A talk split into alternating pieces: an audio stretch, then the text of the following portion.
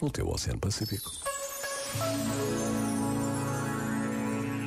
Ou se eu pudesse viajar para longe, este desejo tornou-se uma realidade para todos e não apenas para quem nunca conseguiu conhecer outros países, outras culturas. Mas a verdade é que podemos e devemos descobrir e redescobrir a nossa terra. Conhecer os nossos museus, as nossas praias, visitar castelos e palácios, jardins e matas. Por vezes, basta a pausa de um minuto para confirmarmos que o longe, afinal, é perto e podemos encontrar Deus em tudo o que está à nossa volta. Pensa nisto e boa noite. Este momento está disponível em podcast no site e na app.